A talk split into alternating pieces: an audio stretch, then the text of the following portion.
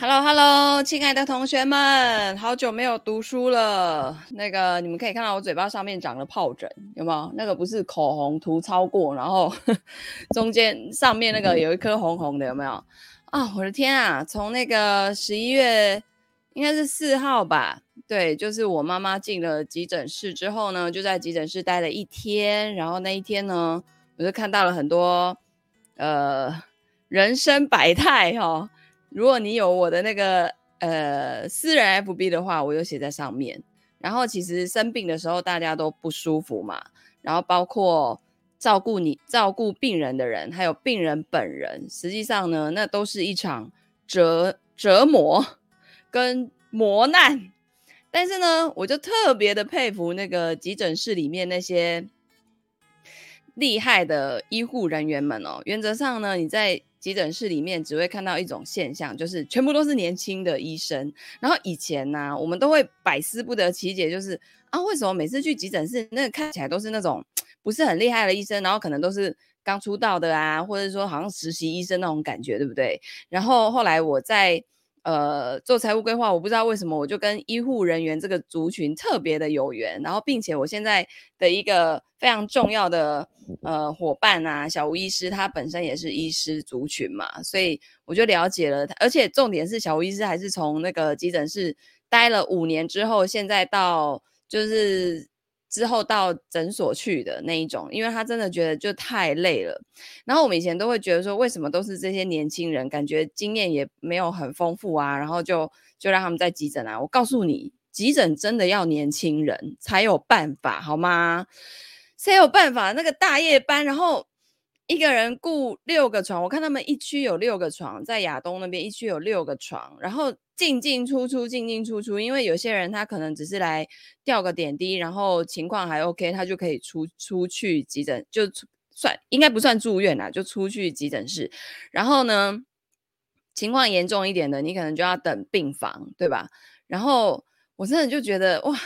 里面还会有各种病人会发脾气啊，因为可能有的老人家躺太久，然后会想要下床，而且，呃，每一个人的反应就是听到自己要包尿布啊，然后可能你大小便要直接拉在那上面的每一个大人，一开始都会觉得我不要，我就是要下床，我就是要去厕所，我都是要来变瘦，我不爱，我不要直接拉在那上面。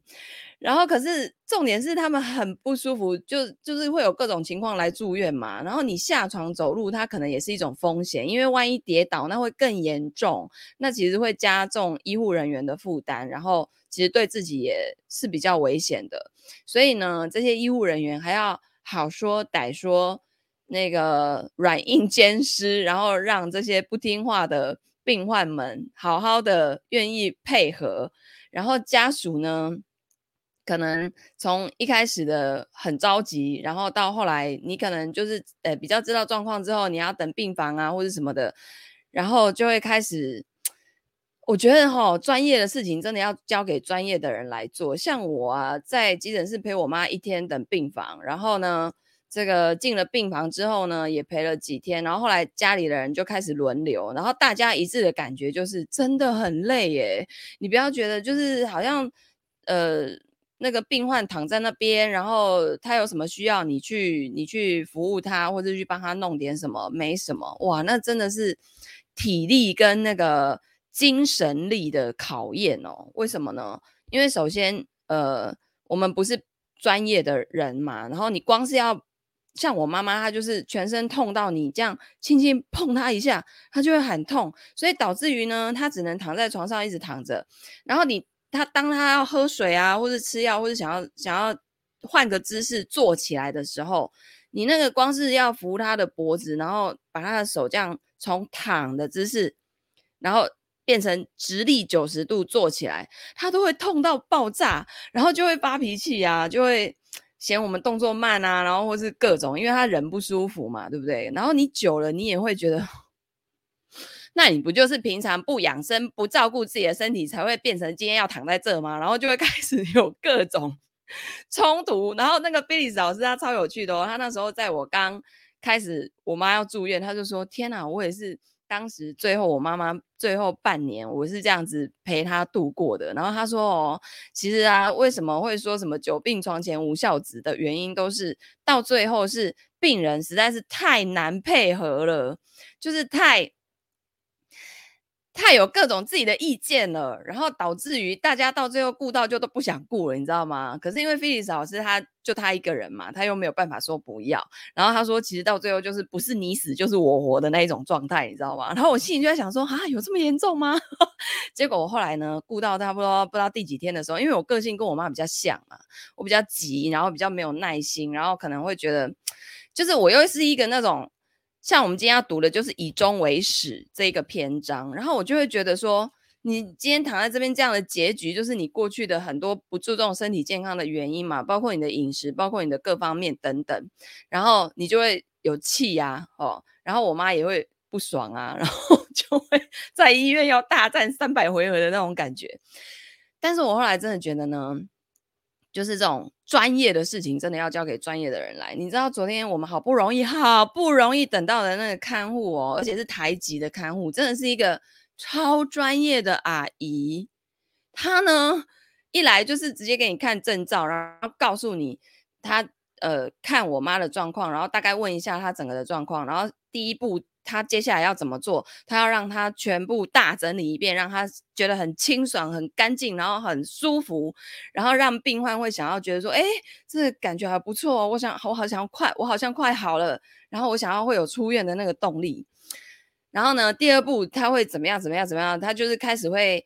呃，让他翻身啊，然后让他活动他的筋骨啊，然后接着就会试着让他坐在床边啊，然后接着呢，慢慢的让他下床啊，什么身上有导尿管也没关系啊，然后只是说什么呃，熟悉部那边有点滴，可能要注意感染的问题，所以还没有办法让他整个去洗澡，就是他会跟你讲得很详细，然后所有的步骤，然后并且呢，因为我妈那个床就是会。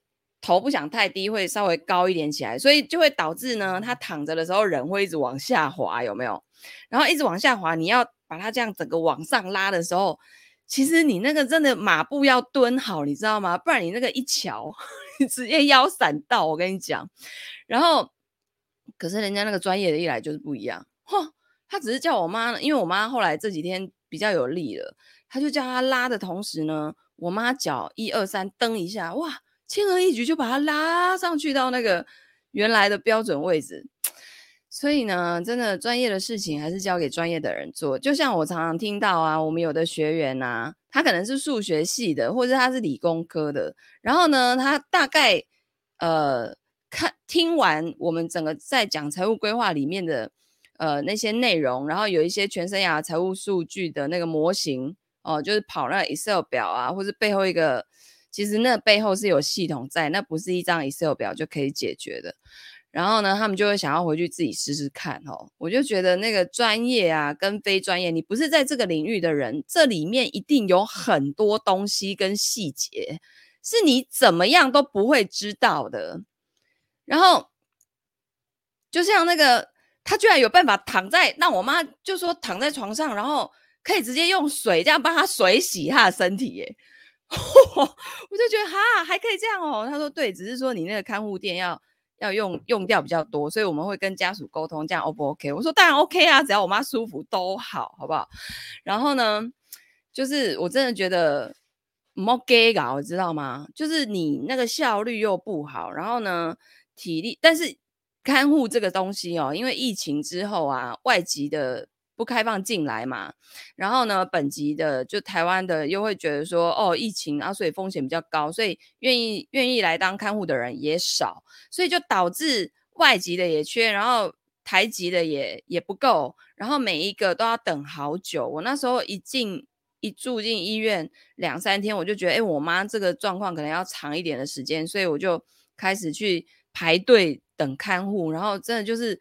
活活等了大概十天才有，诶，天哪，这个，然后还好，真是太感恩了，来了一个我们都觉得非常棒的阿姨。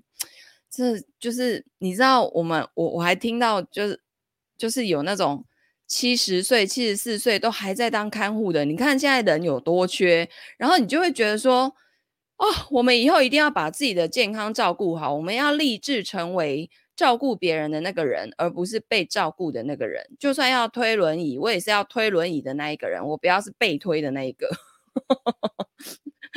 所以大家那个年轻的时候，可能觉得自己的。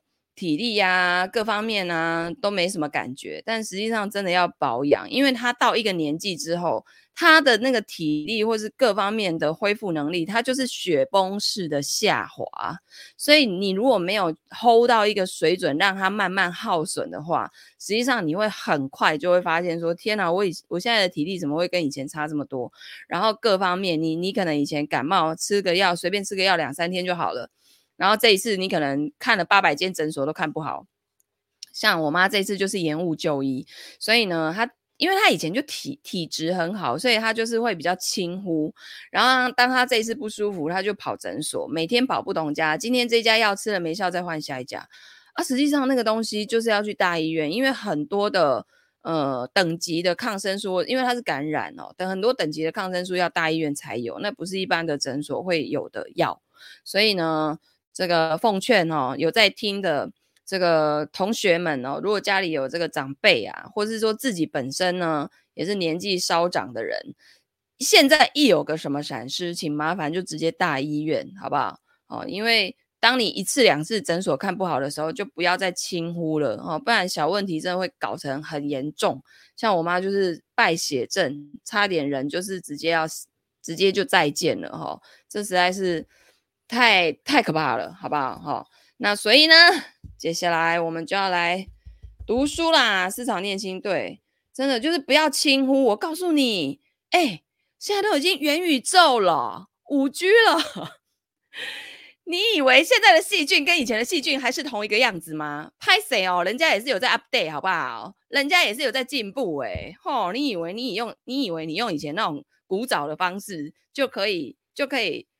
抵抗这些恐怖的细菌吗？不是，好不好？哦，那个就是医学跟病菌啊、细菌啊这些，大家都在互相竞争，谁谁领先，谁跑得快。哦，所以那个不要再用古时候。当然，我们那那些养生的方法还是可以用一些古早的方法，然后吃吃什么天然的食物啊等等的，这些原理原则都一样。但是我告诉你，细菌跟病毒的变化，它没有在跟你。没有在，没有在等你的，好不好？也没有要跟你客气的，哈。所以现在真的不要轻忽，然后那个老人家的观念也要稍微改一下，哦。很多的观念呢，这个时代都已经不适用了，好不好？就像我妈躺太久，就会说她业障重，业障重这种东西，在现在这个年代已经不适用了。我们的人生没有一定要很苦逼才能成功，没有一定要经过一番什么寒彻骨才能得到什么。梅花扑鼻香，这种理念不要再有，这是莫名其妙的集体意识。为什么一定要这样才能那样呢？为什么你生病就叫做业障重呢？你怎么不说啊？你平常都乱吃东西，哎、啊，你怎么不说你平常都不喝水？是不是哦？所以我觉得呢，观念要改哦。现在已经二零二一年了，好吗？我们不是在清朝哦，好不好？你不是穿越来的，好不好？你已经在二零二一年了，好不好？认真认真。好，那我们接下来呢？就要进入习惯二啦，以终为始。三，改变观察世界的视角。好，没有激情，任何伟大的事业都不能完成。当我们呢，深入自己的内在，理解并且调整自己的基本思维典范，以正确的原则取得平衡，就等于是创造出坚实有效的核心，以及观看世界的清楚视角。接下来就能以这个视角来跟世界产生连结。我们是发现。而不是发明自己的人生使命。法兰克的这句话呢，说的再恰当也不过了。但凡是人呐、都具备良知跟理智，足以体认个人的个人独具的长才跟使命。每个人都有特殊的职志或使命，他人无法越完蛋，这不会念越什么什么越俎越居代庖吗？还是越俎？好，生命只有一次，所以实现人生目标的机会也只有一次。法兰克说得好啊，我们呢，如果想要以言语表达这种独特性，就得再次回到主动积极这个基本原则，并且专注在自己的影响范围。如果是在关注范围以外追寻生活抽象意义，等于是放弃了主动积极的责任，将自己交给环境跟他人掌控。自我的意义来自于内在。依照法兰克的说法呢，便是终究啊，人不该追问生命的意义，而是应该要认知到，我们都被生命诘问。也就是说，每个人都要碰上生命的提问，而且唯有用自己的生命才能回答这个问题。面对生命的挑战，人只能借着负起责任来回应。个人的责任感，或说主动积极性。是第一重创造的基础。再以电脑做比喻，讨论第一个习惯的时候，曾经提到你是自己的人生城市设计师。第二个习惯则要求你写出属于个人的城市，也就是人生使命宣言。好，那你要写下你个人的宪章。作为一个积极主动的人，我们可以提出自己想要成为什么，想要在此生做些什么。我们可以写下个人使命宣言或个人宪章。我跟你说哦，你的人生城市设计啊非常重要。你的原厂设定呢，如果是整个就是歪掉的，你就要去校正，要去调整，好吗？就像那个信念，我觉得这太重要了。嗯。就像我觉得那种不好的事情就不会发生在我的周遭啊，像那个一一提到要请看护，然后我弟妹他们就会说：天哪，那个看护啊，有人会打病人呢，然后有人会偷跑出去偷懒呢，然后有的会什么很烂啊什么之类的。但我打从心里就觉得那种看护就不会出现在我我们家啊，我的我的我的脑海里就没有这些东西，你知道吗？所以它就不会出现。好，所以那个原厂设定真的很重要。好，那。这件工作呢，并非一蹴可及，必须经过深思熟虑、几经修改才能定案。啊，你的个人宪章，也就是你的使命宣言。好，过程中呢，可能耗费几个星期，甚至几个月。即使定案了，仍然需要不时的修正，因为随着物换星移，人的想法也会改变。使命宣言是个人的基本大法、基本人生观，也是衡量一切利弊得失的基准。我最近呢，才重新检讨了我的使命宣言，这个是我定期做的事哦。坐在沙滩上独处的时候，或是骑完单车之后，我会拿出记事本，一个字一个字的写下来。这件事呢，可能花上我几个小时的时间，但是我的思绪会逐渐变得清明有条理，一股跃跃欲试的热情与自由欢欣在心底升起。撰写使命宣言的过程，重要性不亚于最后的结论。为了行诸文字，你势必要从自身的行动还有信仰去切入，彻底检讨自己真正的理想。什么是你最珍贵的人生目标？随着思想日益清明，你将不再是受环境驱使操弄的人，内心使命成了推动你积极向前的，呃，向前的驱力。好，然后这边有说，如果你想要写下自己的个人使命宣言，或是看其他更多的范例呢，欢迎前往有一个 w w 点 frank franklin covey dot com，然后斜线 MSB，我再把这个放到那个链接里面去好了，就是就我。贴在那个贴文上面。好，再来开发你的右脑力，自我觉察呢，会促使我们检视自己的思绪，这个对思考使命宣言很有帮助哦。想象力跟良知这两个人类独有的能力，对于实践第二个习惯特别有帮助。这两样能力呢，归在右脑，学习发挥右脑的力量会有很大的帮助。根据研究显示，人的大脑可分为分为左右两边嘛。那左脑呢，它主要是呃逻辑思考啊，语言能力。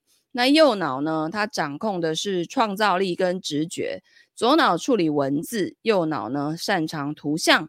左脑重局部跟分析，右脑重整体跟整合。那最理想的状况是左右脑要均衡的发展。可是实际上呢，每个人。或多或少都是某半边的大脑会比较发达，那在面对外界刺激的时候，也比较倾向用发达的那一边做反应。而且呢，人往往喜欢留喜欢留在舒适圈，以惯用的那一半边脑力来处理所有的状况。那马斯洛说过，惯用垂直的人看什么都是钉子。那这也是前文少女跟老妇认知差异的成因。惯用左脑跟惯用右脑的人，就是会用不同的角度来看世界。所以你们应该有听过那个 DISC，就是那个什么人格特质分析有四种嘛。D 就是那个掌控型的，I 就是那种，那 I 就是那种比较影响力型的，比较像孔雀。如果是动物的话，它是孔雀。然后 D 的话就是像狮子那一种，比较霸气，比较有掌控权的。然后呢，S 就是那个谨慎型的哦，它比较像那个好像是什么什么动物我忘记了。然后 C 是那个分析型的。就是那种什么东西都很理性思考，他一定要有数据，要有条有理的那一种哦。然后呃，所以人呢、就是在不同的时期，他会因为后天先天会有，像我先天就是那个 I，我就是你要叫我什么数据，然后什么什么有条有理，那个好难哦。可是呢，我那个呃不按牌理出牌，然后这个麦克风一拿了就可以开始讲话的这种这种特质，就是。I 的那一型，但是呢，你要自己经营一个企业，或是你要当一个管理者的话，你只有 I 是不够的，所以你还要有其他的能力，那是慢慢经过学习加进来的。好，那基本上呢，在我写下这段文字的时候呢，还是以一个。崇尚左脑的世界，语言文字、逻辑推演等被奉为重要才能，感官直觉、艺术创造总是居于从属地位，无怪乎一般人多不习惯发挥右脑的功能。当然，这个说法比较简化，未来还会出现脑功能相关的新研究。重点是呢，我们原本可以利用脑部各种不同的功能，但却浪费了这个潜能。如果我们更觉察这些能力，就能更有效运用心智，因应各种需求。所以呢，你也要训练自己哦，成最好成为 DISC 型，就是变色龙型的，好，什么情况来你都可以应付的。好，激发你的想象力。根据这个理论呢，当我们要落实以终为始这个习惯的时候，你就必须经历构思跟实行两个阶段。那前者呢，需要借重右脑的创造力，以跨越时空障碍做全盘的考量跟规划。那有的时候呢，人会因为突发事件，在一瞬间由左脑为主的思考形态转变成以右脑为主。比方说，呃，有一个人在突然失去亲人，或是罹患重病，或是经济陷入窘境的时候，就会扪心自问说：那到底什么才是真正重要的事？我究竟在追求什么？但是主动积极的人呢，不用外界来刺激，他就能设法主动转变思考模式。就像我曾经请大家做的试验，想象参加自己的丧礼，就是一种扭转思维模式的方法。现在呢，请试着写下理想的一生，越详细越好。你不妨呢，跟配偶在脑海里面描绘出结婚二十周年。五十周年的情景，两个人共同计划未来，讨论理想的婚姻关系是什么。那你也可以设想退休之后的情形，希望有怎么样的成就跟贡献。退休之后又有什么计划？其实所有的财务规划就是在规划这个东西。你把你最终想要的那个生活临摹出来，越详细越好。包括每个月要花多少钱，你在什么项目，你一定要有旅游，对吧？有些人呢，还要有那个准备医疗的啊、然后有些人衣食住行的啊、基本一定要有多少的这种，都都出来了之后，我们才能倒推回来。你现在每一步要做什么啊？你如果那个终点，你最后想要过的生活，你未来想要过的生活，你都不清不楚，那你现在要干嘛？你怎么会知道嘞？对不对？好，尽尽量敞开心灵去想哦，掌握每一个细节，而且你想的越详细，我告诉你，那个发生的几率越高。如果只是那种模模糊糊的，最后的结局也就是模模糊糊哈。那并且投入所有的情感跟感觉，好，用心追根究底。我曾经在大学的课堂上做过类似的实验哦，要求学生假设自己只剩下一学期的生命，该如何把握这最后的学习机会呢？经过一番醒思，有学生呢有不少的新发现，于是我又要求他们用一周的时间，从这个角度来检讨自己，然后每天写下心得。结果呢，有人就开始写信给爸妈，去表达对双亲的爱；有人呢，则跟感情不睦的手足和好。那这些反应跟行动呢，再再发人深省。运用想象力来挖掘内心深处真正的感觉，是人人会变的戏法，只是巧妙不同。凡是肯用心去追根究底的人，就会对生命充满前进，对人生诸事都能从大处、远处去着眼。他们的所作所为都围绕着内在原则，叫做爱。人生苦短啊，因此他们不会浪费在恶意攻击啊、贬低、指责等行为，而是坚持自己的原则跟价值。那有很多运用想象力的技巧，可以帮助你触及自我的价值。但是每一种方法的效益都一样哦。只有当你用力思索生命中真正重要的部分，真正想做的事情，真正想成为的样貌，你才会自尊自重。也才能以更宏观的角度看待当下还有未来。好，那善用视觉化跟肯定句，它这个其实跟那个我之前念过有一本叫《早起的奇迹》，有没有？他不是会做那个 Savers 六件早早上起来做六件事，第一个就是 Silence，就是那个冥想静坐嘛。然后呢，A 就是那个肯定句，好，然后那个 Affirmation 嘛，然后那个。V 就是 visualization，就是那个视觉化。你把你的目标通通视觉化，比如说你想要买哪里的房子，我看现在好多人想买房，对不对？你就去你们家看是要去看哪一个建案，你就给他拍照啊，要给他洗出来，每天就这样子放在面前，还是那个样品屋，你就给他贴上去，就是给他视觉化就对了。然后呢，呃，还有什么视觉化？所以视觉化跟肯定句很重要，哈。那他说，个人领导啊，不能只靠单一的经验，不是只要写写个人使命宣言就够了。这个是一个持续不坠的过程哦，是让你的愿景跟价值持续在前面引导你，让你生活的重心跟你最看重的事物维持在同一个轨道上。那透过这些努力呢，你大有能力的右脑就可以好好的发挥，帮助你每日的生活工作都没有偏离个人使命。那这个也是某种以终为始原则的应用。在此，先回到之前提过的例子哦，假设我是一个非常爱孩子的爸爸，那这也是我个人使命的基本价值之一。可是呢，我在日行日常实行的时候碰到问题，因为我过度反应了。那我可以利用右脑的视觉化能力写下肯定句，让我在日常实践中变得更贴近内在价值。好的肯定句有五个基本元素哦：个人化、正向、针对当下、可视觉化、充满情感。所以我可能会这样写，譬如说我。这就是个人化嘛，感到非常满足，这是充满情感。因为我个人化，今天采取带有智慧、爱、坚定与自制，就是今天是针对当下啊。然后呢，刚刚的智慧、爱、坚定跟自制是正向的哦的态度来处理孩子的淘气行为。接着呢，我可以将这段话就视觉化，每天花几分钟坐下来，完全放松身体跟脑袋，想想孩子可能做出哪一些顽皮的事情。这个想象呢，可以尽量丰富细节。再来呢，我可以尽量感受身下所坐椅垫的质料，以及脚下踩的地板，身上穿的毛衣，想象女儿身上的洋装，她脸上的表情，我脑海中的意象越清楚丰富，就越能深度经验整件事情，否则我就会像一个旁观者。之后呢，我可以看到女儿做了某一件惹毛我的事情，让我心跳升高，怒不可遏。接下来，但是接下来呢，脑海浮现的不是我惯常生气的反应，而是看着自己带着爱与自制，就像肯定句所写的那样子处理这个情况。我可以重写程式，自创剧本。跟着自己的价值跟个人使命宣言而行动。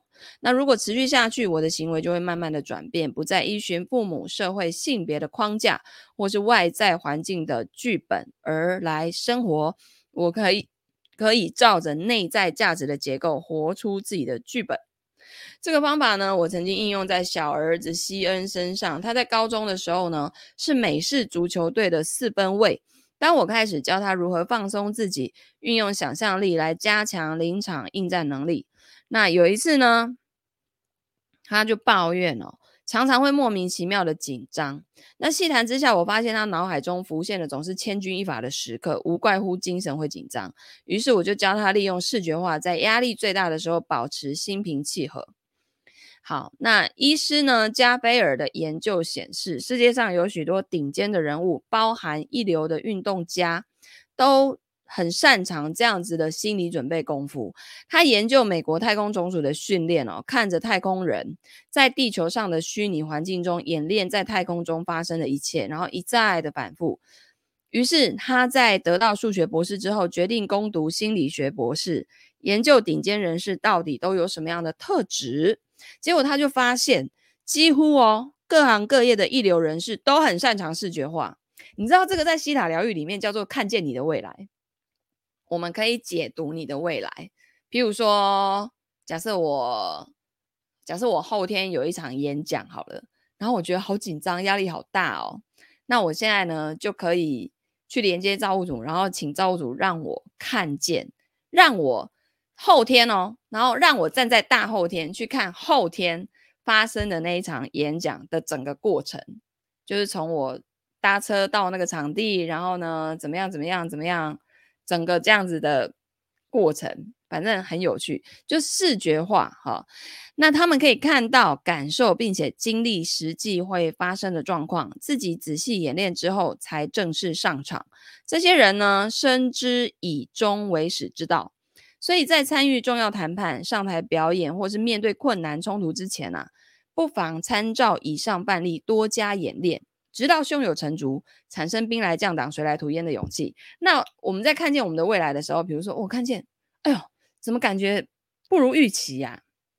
啊，这个这个时候呢，我们就要去挖掘，然后呢，把这些呃自己底层的一些信念把它清理掉，然后再重新看一次自己的未来有没有改变。哦，所以其实跟那个柯维他讲的这个，呃，他觉得小孩子会惹毛他，可是他事先就先去去用视觉化的方式，然后看到女儿做了一件惹毛他的事情，可是他用别的方式，哦，别的方式。去把它处理掉那个情况。那如果真的发生在真实的生活当中，他女儿惹毛他了，他也会用同样的那个已经被他改变过的方式去处理这些情况哦。所以你的人就会，所以你的内在就是你的外在的显现，你懂吗？就是你会觉得为什么我常常遇到这些问题，那个就是你的内在状态没有去处理好，所以就会有各种的难题来要你学会这些东西，好吗？好，那专思创意跟视觉化的右脑是你的重要资产，帮助你创造个人使命宣言，然后整合到日常的生活当中。那关于视觉化跟肯定句的用法，已经有很多的书啊、影像资源可以供你查询。这个领域最新发现包括潜意识讯息、神经语言规划以及放松，还有自我对话的过程，这些都牵涉到解释。阐述基本原则的基础创造。那尽管其中有一些书的内容是比较夸大的，然后缺乏科学的佐证，可是我认为呢，多数的参考资源都有所本，而且很多都是来自不同作者对于圣经的研究体认。那谈到有效能的个人领导啊，视觉化跟肯定句的技巧，是以深思熟虑的目标。跟原则为基础，那内化到个人生活的核心，这个对于重写人生剧本，还有人生城市带来很大的力量哦。那有很多历史悠久的宗教也都用同样的方式，只是使用的言语不一样。比如说，有人是静坐、祈祷、各种的祭典、研读教义、同理、慈悲、献礼等等，都诉诸良知，还有想象力。那肯定句跟视觉化是城市设计的形式，我们必须要注意这些城市啊，要符合正确的原则，而不而不光是为了赚钱跟私利。那视觉化的威力无穷，可是必须要用品德以及原则为基础，否则呢就会误用或是滥用。那如果是用于追逐功利啊，视觉化虽然可以帮助人达到目的，可是却没有带没有办法带来内心的安宁。当然啦。主思逻辑语言的左脑可以帮助你具体化你的使命宣言、条列任务重要性不下于管理图像感觉的这个右脑啊，所以左右脑都很重要。那就像呼吸练习有助于整合，呃，有助于整合的身体跟心灵，写作也是一种生理跟神经肌肉的活动，有助于连接跟整合意识还有潜意识。那写作呢，可以蒸馏结晶，并且净化，而且可以化繁为简。所以呢，写作也是很棒的哦。呃，像我一定最最久一定要一个礼拜要写一次 email，那个对我来说就是一种写作的方式。好，那选取角色，撰写剧本，人生在世呢，扮演着各式各样的角色，有为人父母啊、妻子、丈夫、主管、职员、亲友，同时也担负着不同的责任。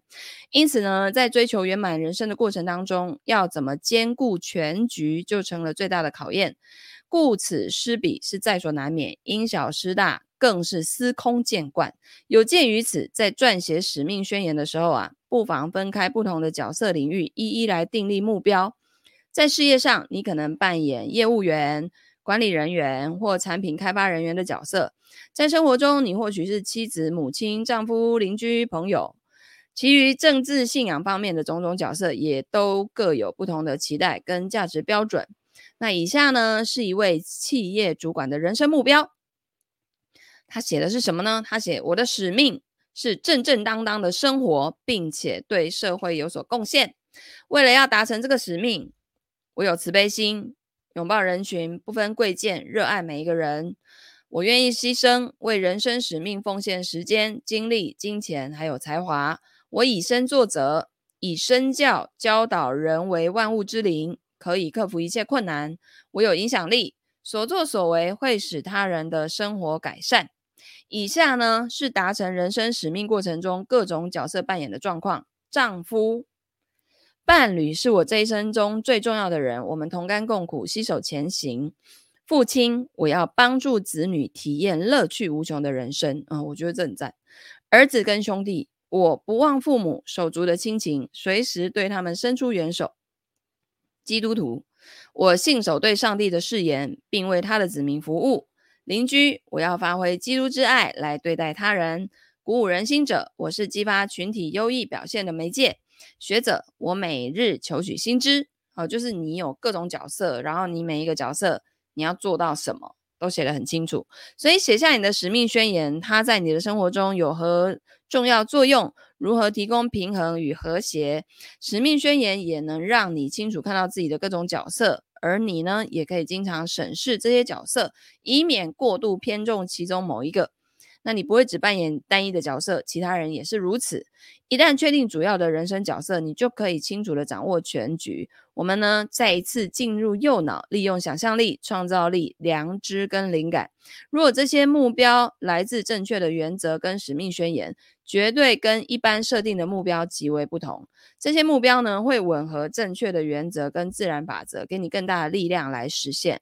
那这些目标呢，不是接收自他人，而是你自己的目标，反映了你最深层的价值观。你看，它这里面没有那种什么，我要财富自由，我要赚到一千万，三十五岁我就要退休，没有这种东西，好不好？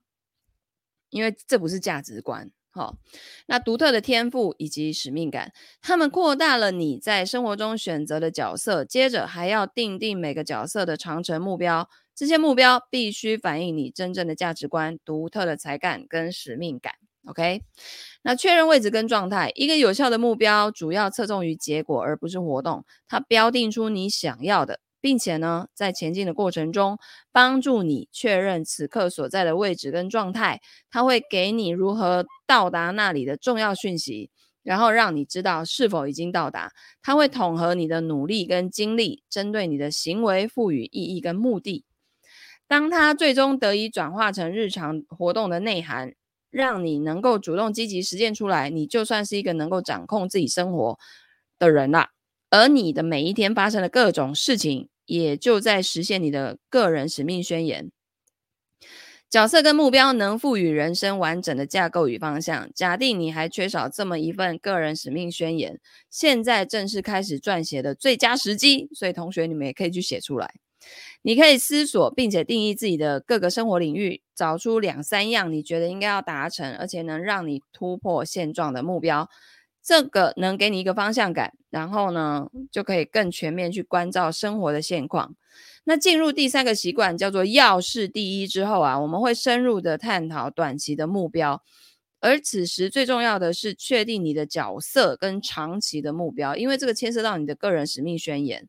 那以这些角色跟目标为基础，我们才可以进入第三个习惯的每日时间管理，然后去有效设定并且达成目标。好，这边呢，共同厘定，然后定期修正。除了个人以外，家庭，你们你们的家庭或者家族也可以借着共同的目标来促进和谐。有不少家庭啊，缺乏处理人际关系的原则，全凭一时兴起跟个人的好恶，缺乏长久之计。因此呢，每当压力升高，家人便乱了方寸，出现冷言相向、冷嘲热讽或沉默抗议等不良反应。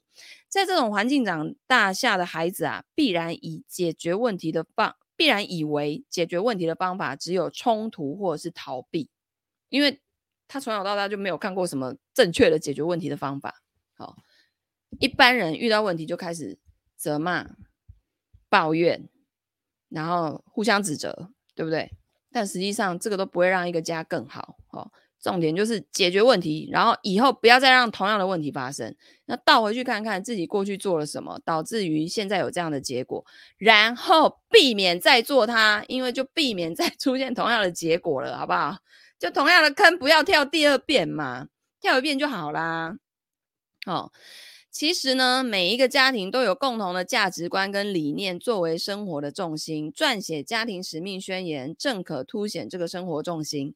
家庭使命宣言同样有如宪法，可以当做衡量一切利弊得失的标准，以及重大决定的依据，然后让全家人团结在一个共同的目标之下。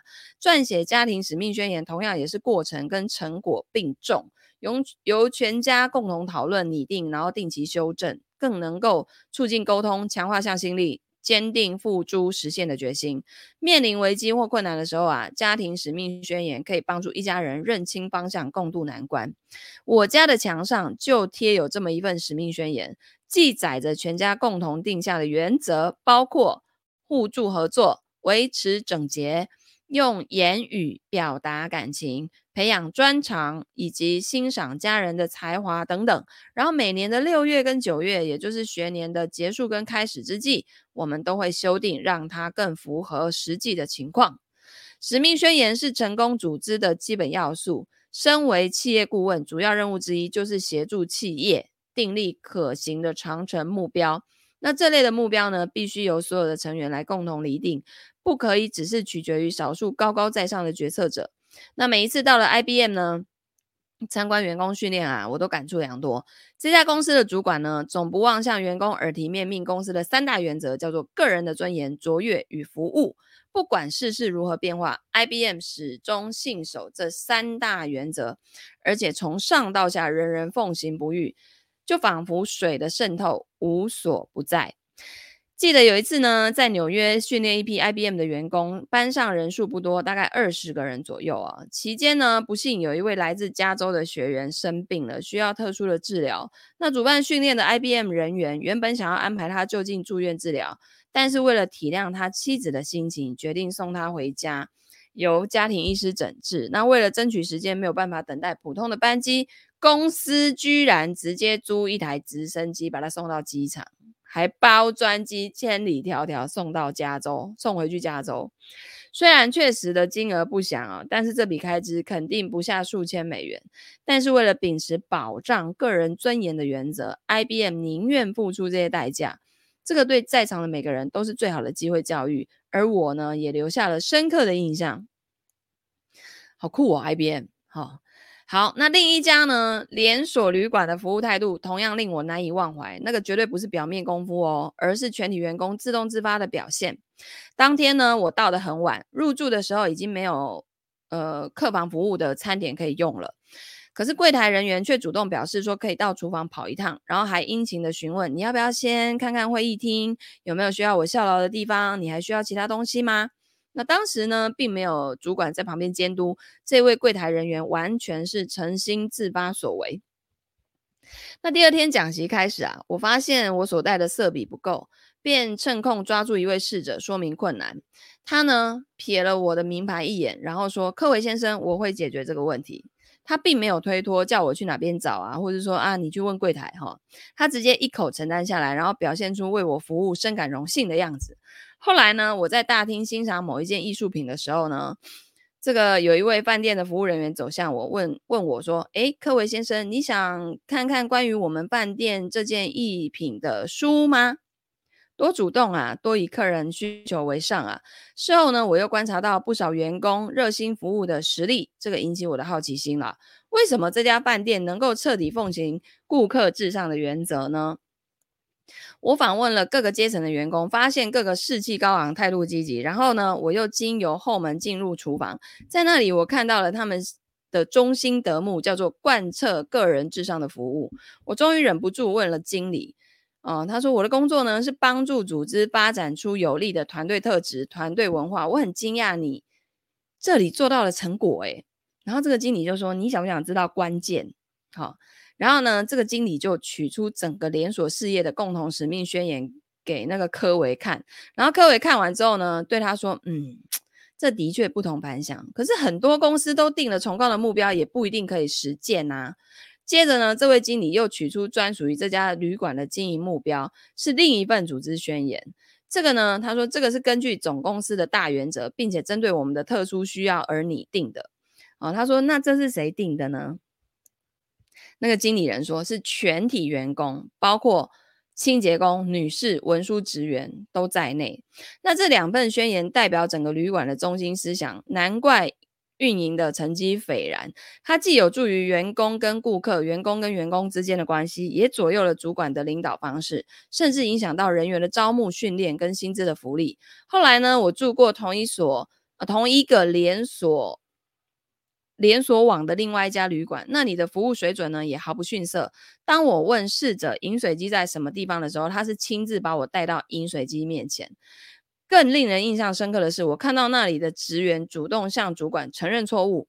那一次我们点了客房服务，可是服务生在送来的路上呢，不小心打翻了热巧克力，要重新更换桌布、餐具跟餐点，以至于呢饮料送到房间的时间呢 delay 了十五分钟。然后可是因为我们觉得无所谓。然而呢，隔天早上呢，客房部的经理打电话来，为服务不周表示道歉，并且招待我们享用早餐，然后弥补前一晚造成的不便。尽管这个错误没有人知道，可是员工依然对主管报告，让房客得到更好的款待。这究竟是怎么样的组织文化呢？啊，就像我告诉第一家旅馆的，我知道许多公司都有令人印象深刻的使命宣言，但是真正的区别就在于啊。得到组织里所有成员认同而创造的使命宣言，才有办法达到最高的效能，远胜于少数管理高层写下冠冕堂皇的宣告。很多的组织，包括家庭，都有一个最根本的问题，就是成员并不认同集体的大目标，反而常常有个人目标跟企业目标背道而驰的情形。另一方面呢，不少企业的薪资制度跟其标榜的理想，两者不相符合。所以在检讨企业使命宣言的时候，我一定会调查有多少人参与定制定，又有多少人知道它的存在，然后认真的去执行的。唯有参与，是有认同，这个原则值得强调再强调。好的，哦，我把这个念完好了，剩下一点点，好。那幼儿呢，或者是新进人员啊，很容易接受父母或企业家诸其上的观念。可是长大成人或熟悉环境之后，就会产生独立意志，要求参与。那假如呢，没有全体成员来参与，实在难以激发向心力跟热忱。这个就是为什么我要一再强调，组织应该要开诚布公、不厌其烦的广征意见，订立全体共有的使命宣言，绝对不可能超捷径。这个时候需要时间、诚恳、正确的原则。以及调整制度架构跟管理风格所需要的勇气跟意志，然后呢，才有可能形塑共同的愿景跟价值。就是你，你就是开诚布公就对了，哦，不要就不要好几套标准。然后呢，这个表现好你就对他好一点，这个表现不好就这个实在太难管理了，对吧？好，所以组织的使命宣言呢，会真实反映每个成员的共同愿景跟价值，那创造出团结合作。与全心投入的使命感，在人们的内心跟思考中形成参照架构，成为一套标准或准则，当做行为依据，不用指挥别人，啊，也不用控制，都不用批评，因为组织成员早就已经把组织的本质跟不变的核心价值存在心里。这个这个时候你还需要管理吗？不用，他们自己都做得比你好，好不好？好的，那所以呢，这个我们的。呃，第二个习惯以终为始已经结束了啊。从呃明天我要再去一趟医院，所以呢，后天呃后天早上有财务建筑师的培训，所以接下来呢，我们要读的要事第一就要到礼拜五啦。